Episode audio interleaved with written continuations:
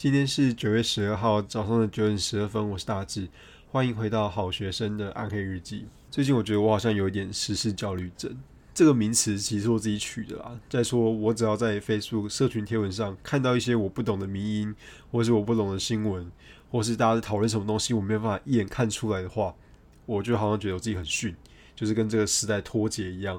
我怎么会不懂大家在说什么呢？我是不是笨蛋啊？我其实已经去看了非常多的文章，各大新闻媒体的 APP 我都有下载，因为他们可以及时的去推播我一些讯息。我已经做到这么极致了，可是还是有些时候会不懂大家在讨论什么，我就去检讨说，到底是不是我哪些粉砖该按赞的没有按赞啊，导致演算法出不来啊，或是我是不是太想去按那些没有什么用的资讯的赞，演算法只喂我这些没有什么用的资讯，导致我看不懂大家到底在讨论什么样的内容。我就去自我检讨，这样搞得我每一天都很累。其实我每一天早上起来的时候，叫醒我的都不是闹钟，也不是梦想，是我手机一则一则的通知。我下载了非常多新闻的 App，可能是 BBC 或是纽约时报。那台湾这边的话，我比较喜欢的是一些独立创作者或者自由的撰稿者，比如说敏迪选读这类型的，他们都会在固定的时间去推播我一些当天重要的时事，或是他们想要去评论的观点。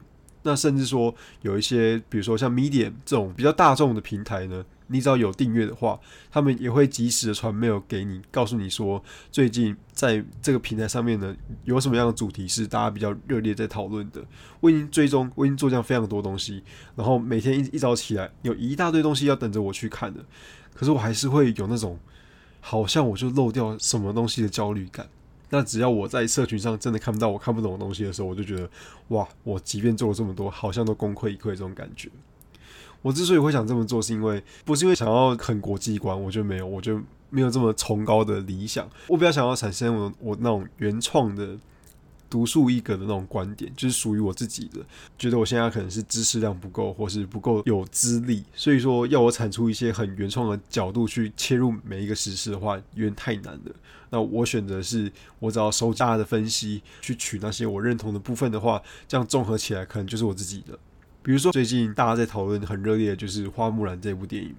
那我有看到一些很有趣的观点，是在台湾啊，我们都说我们要去抵制《花木兰》这部电影，是因为刘亦菲《花木兰》的女主角在之前在社群媒体上公开的去支持香港警察的行为。我先说，我觉得香港警察行为非常的不对，因为他三个人是用非暴力的方式去进行抗争。那他们不管用了哪些理由，警察已经是占上风的那一方了，他们还如此粗暴的去对待那些示威者。真的都是应该要去踏伐的，所以刘亦菲去支持这些人，理应当在国际上会受到很大的注目。那开始在台湾或者在香港，我们就会想说要去抵制这部电影。我就在社群，我我在 Facebook 上看到一篇非常有趣的论点，他说，其实刘亦菲有没有可能自以为他选择了正义的一方？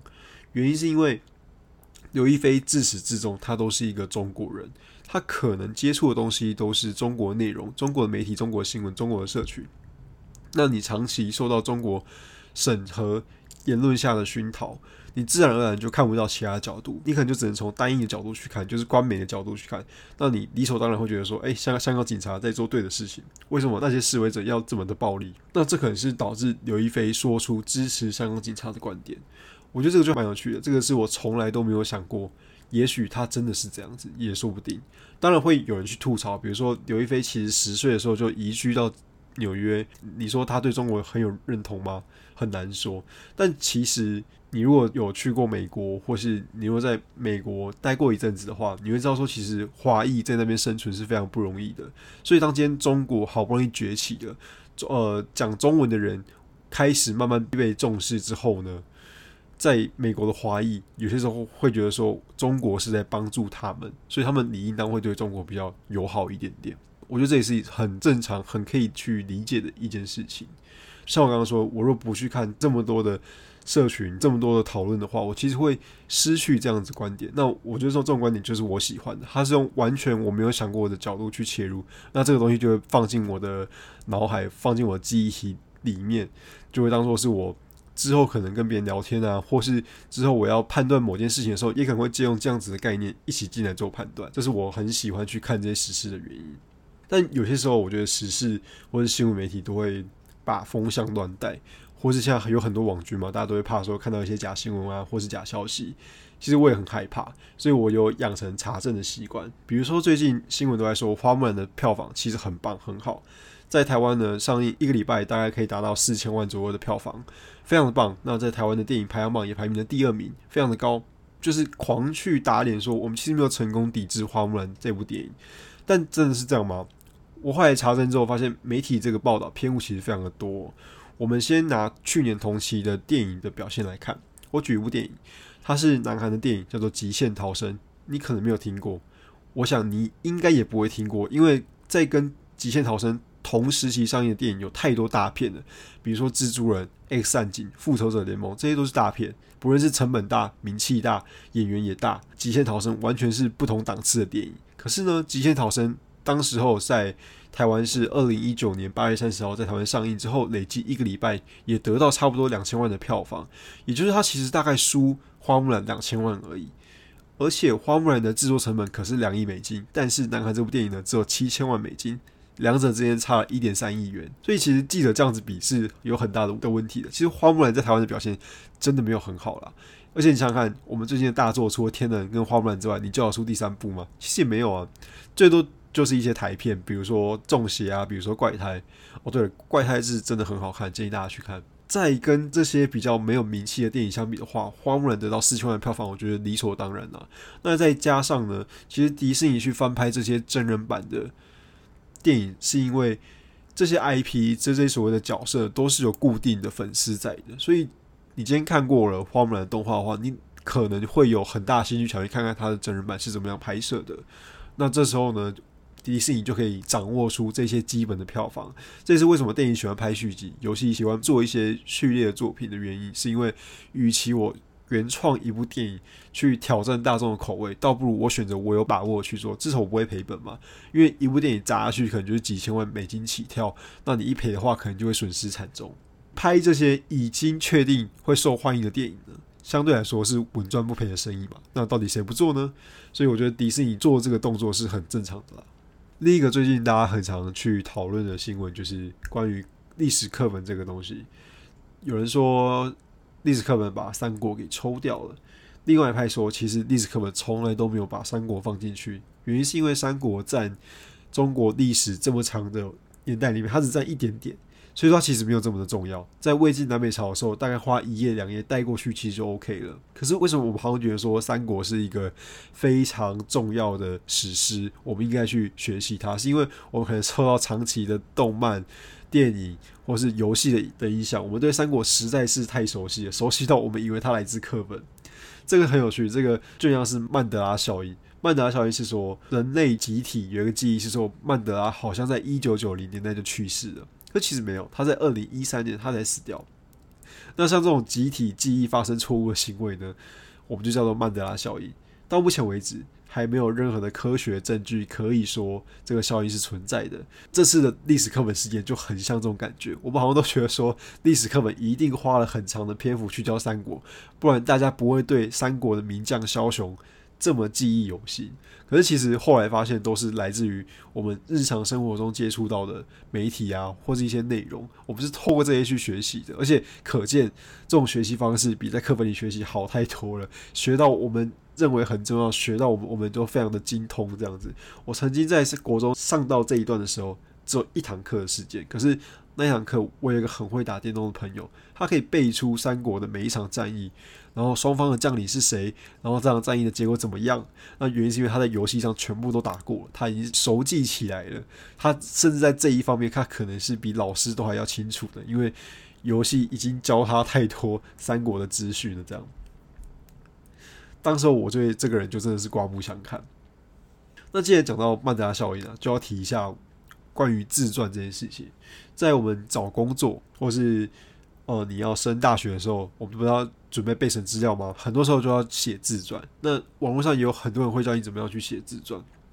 我其实很不明白写自传的用意在哪里，因为自传这个东西啊，是你可以去修改的，也就是说，你可以写到你顺，写到你满意为止再交出去。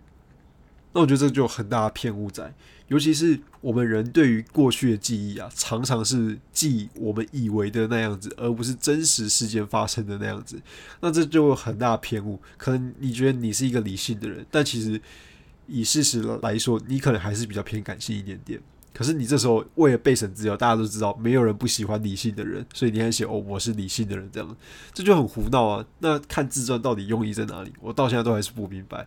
包含说你毕业之后，你可能要找工作了，有些 HR 也会要求你附上你的自传，到底为什么？你们看自传就可以了解这个人吗？他就是一个修编过的东西，你想要靠这个去理解这个人，我觉得被骗的机会应该很大吧。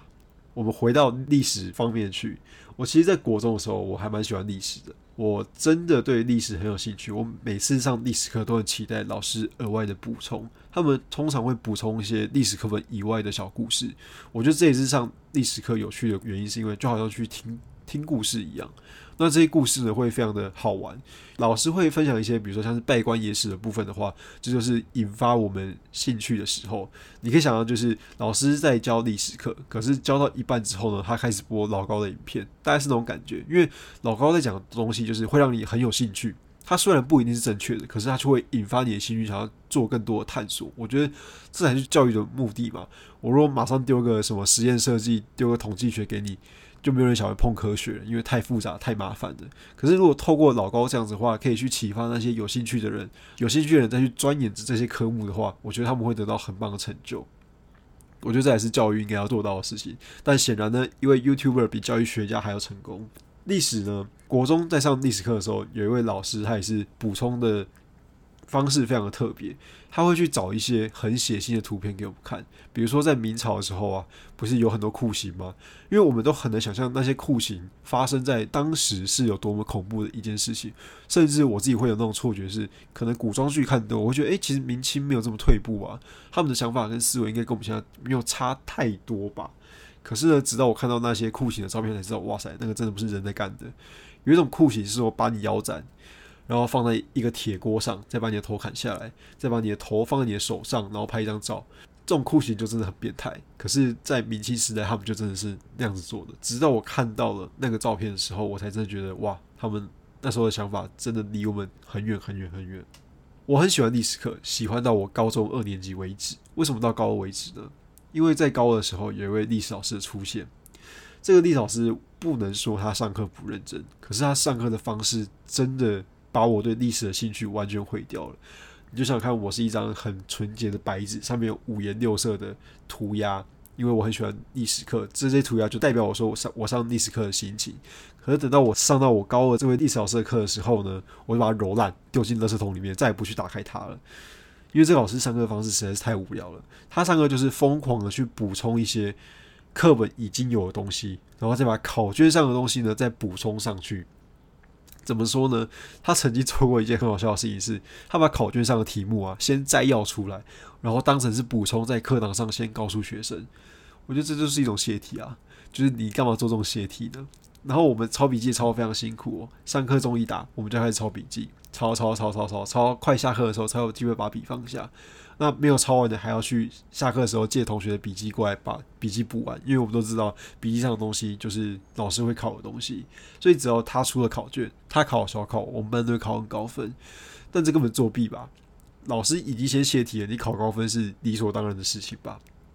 可是这个老师在当时候可是名师哦，我听说是我们学校重金挖角他过来的。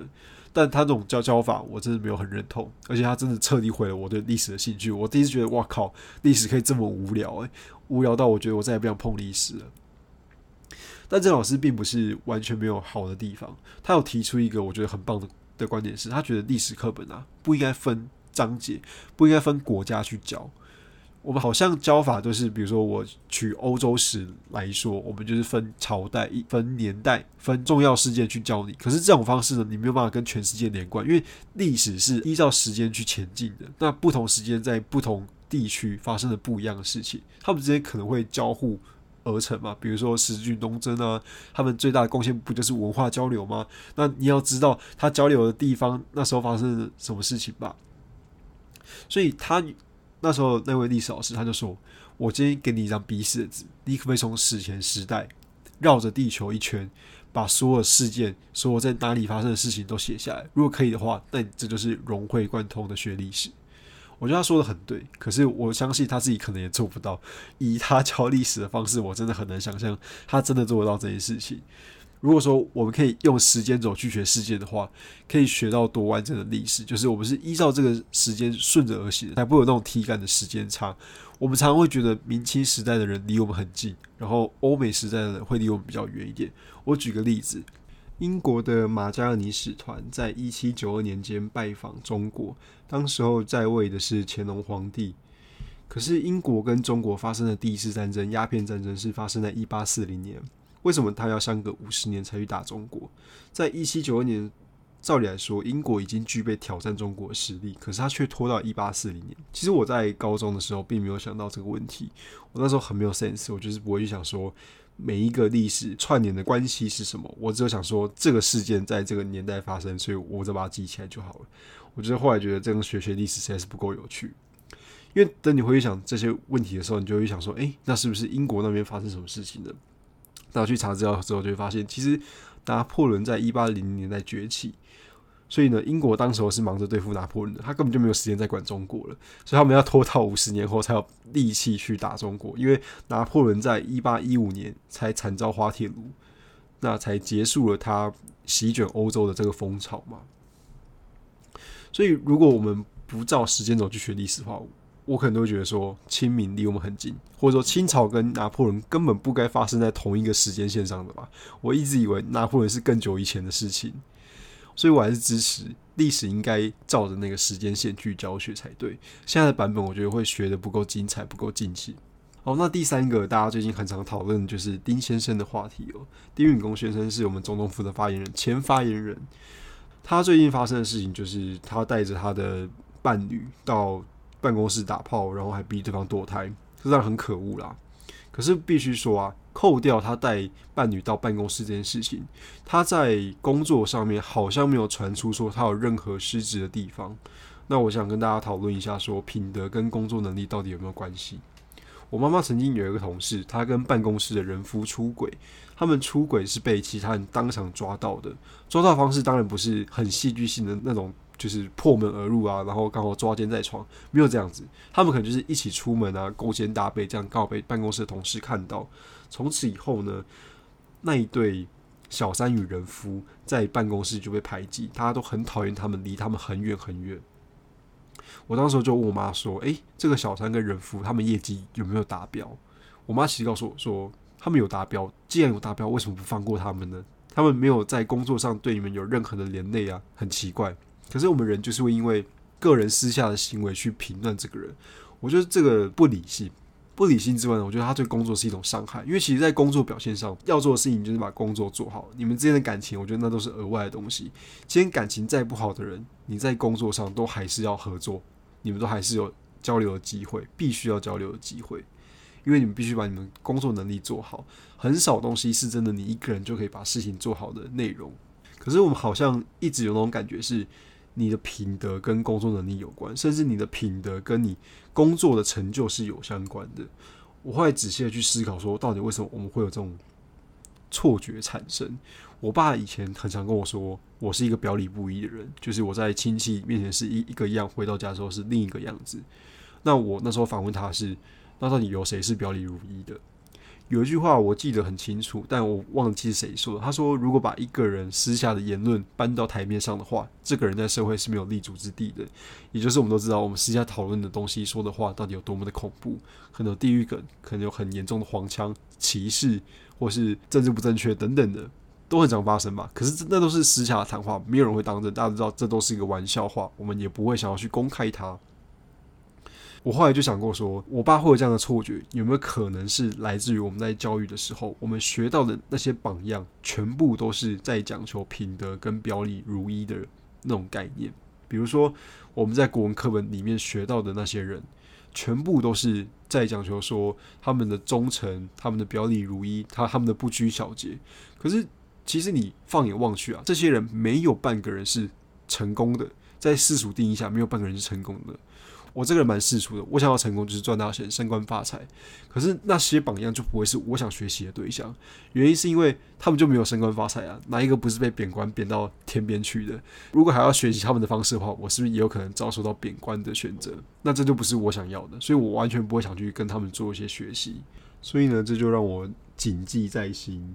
我绝对不会没有去评估过我要学习的内容是不是可以为我带来预期的成效，就埋头进去学习，因为极有可能我是浪费了一大堆时间跟金钱。这一集是我一个新的尝试，我想要透过时事去结合我们在学生时代所学习的东西，套用在时事里面，可以有什么样不一样的观点产生。这次的节目希望大家还喜欢，如果你有任何意见的话，欢迎都在评论区留言给我。那今天的节目就到这边喽，谢谢大家。